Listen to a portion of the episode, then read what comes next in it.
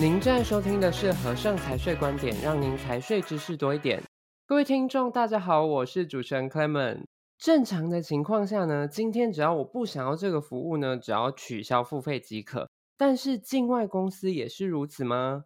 本集的节目呢，我们就邀请到了和盛国际顾问北区客服副理 Zoe 来跟大家聊一聊境外公司不缴年费的后果。让我们欢迎 Zoe。Hello，主持人好，各位听众朋友们，大家好，我是嗨，周易。今天呢，要讨论的这个主题啊，也是很多客户会想要弄清楚的问题。其实呢，蛮多客户在不想要使用境外公司的时候，大多数会先想到的就是不存续境外公司，也就是不缴年费。那如果一家境外公司不缴年费的话，后续会有怎样的状况会发生呢？我们是不是请周易帮我们说明一下？好的，我通常会先给客户一个观念哦，不缴年费是一个不正式结束的做法。一家公司停止缴交年费之后，就会变成非良好存续状态，但不是会马上就消失不见哦。嗯，对当地政府而言，这家公司的法人资格还是存在的，而是在非良好存续状态下一段时间之后才会被注册处除名。是，刚刚 Zoe 提到不缴年费后，法人资格仍会存在这个状况，这样是好还是不好啊？而且对客户会有什么样的风险产生吗？通常客户有不想使用境外公司的念头时，我绝对会第一优先提醒客户要厘清公司本身的资产负债及权利相关分配问题。尤其是在多人股东组成的公司，对于公司的董事及股东而言，必须经由正确处理权利义务方式的干净结束，以避免后续有任何法律责任问题的发生。嗯，例如。假使背后尤其是股东是公开发行或是上市贵公司的话，就一定要依法令认列投资损益等等。是，那先前有提到说不缴年费是不正式的结束做法，那正式的做法又会是什么呢？正式做法是指公司依照法定程序，主动向当地政府申请办理结束，并进行注销清算的作业。衔接我们刚刚上一题说到的。此做法可以证明公司已经依法结清所有资产及负债，而且对于公司的董事及股东而言，可以免除相关法律的责任。此外呢，经由正式的注销作业，就一定可以取到完整的注销文件，当然对公司的董事及股东也是个保障。嗯，了解，就跟我们要离开一家公司都需要离职证明是一样的嘛。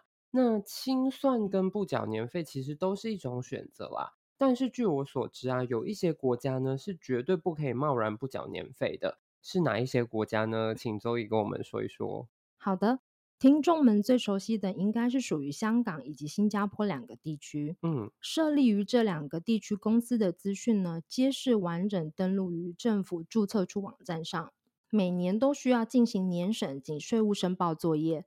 如果客户自己贸然停止缴交年费，政府轻则罚款。严重点，公司的负责人可能会面临失责问题。嗯，像这种公司类型是不允许有不缴年费做法，一律都是要做撤销结束作业。是，其实啊，不管是政府有没有严格规定啊，我们都应该要走正常程序的。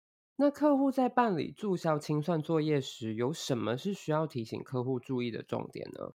最主要的当然就是这家公司持有的资产需要进行分配，并且结束任何或完成所有的商业活动。嗯，例如呢，是否还有商业合约还没有到期的呢？是否还有转投资事业或是分支机构还没有清算结束的呢？是否还有资产尚未分配？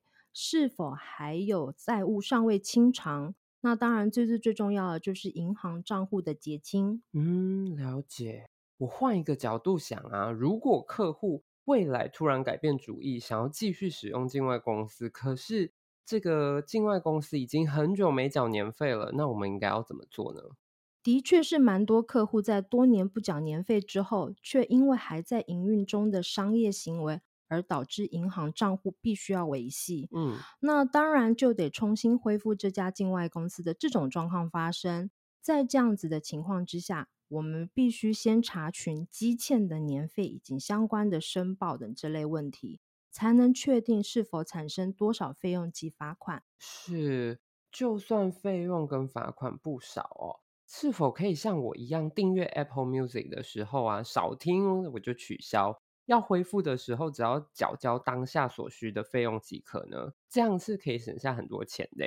境外公司的操作是不是也是这样呢？其实，在不缴年费的当下哦，一旦过了政府的缴费期限，就开始累积罚款了。而且依照各国不同的法令规定，各国的除名时间规范都不同哦。嗯。一旦公司被除名之后，除了基本的年费跟罚款以外，还有相关的经济实质申报啦、财务归档以及税务申报等这种大大小小的申报规定要补做。嗯，所以不但要补交相关的费用，还要缴纳高额的罚款。另外呢，当然要支付相关回复的作业费用。而这些历年来累积的费用，不会因为客户不缴年费的这段时间，就视同你没有使用过这些服务。这部分是要特别留意的。原来如此，跟我想象的完全不一样诶。所以大家要注意喽，不要取巧，反而会造成更多的麻烦诶。而且讨论到现在为止啊，一直都有听到 Zoe 提说银行账户需要留意的重要性。这个部分是不是可以帮我们再加强观念呢？如果客户已经有要结束公司的意愿呢，除了刚刚我们所说到的注销结束前要留意的几个重点以外呢，其实这些彼此之间都息息相关的，因为一定要有存续的商业活动，你才会有账户的存在嘛。嗯，所以假使法人主体已经除名或是结束了，银行的年审所需要的各类存续证明，你就根本不可能提供了。倘若在这段时间内账户还有资产，那这会是一件非常麻烦的事情。账户呢会被银行先冻结，嗯，还要配合银行要求重新恢复这家公司主体的存续。那这部分的成本代价就会非常高。哇，涉及到钱的话，客户真的就不能说不缴年费就不缴，哎，要考虑的层面真的是太多太多。对啊，希望这集讨论下来，可以让客户先有一些概念。毕竟一家公司的成立以及后续的商业活动的运用中呢，很多操作层面的细节呢，往往会被忽略掉。嗯，欢迎有这部分问题的客户可以与所配合的荷盛顾问们讨论哦。谢谢大家。是，谢谢 Zoe 的分享。那因为节目的关系呢，我们没有办法跟大家聊太多的细节，但是有这方面的需求，千万不要客气，欢迎来我们这里喝杯咖啡聊一聊哦。别忘了马上订阅频道，就能够准时收听和盛财税观点。也欢迎到 Apple Podcast 给我们五星好评及建议。更多财税相关资讯，欢迎浏览资讯栏或订阅和盛电子报。我们下期节目再见喽，拜拜。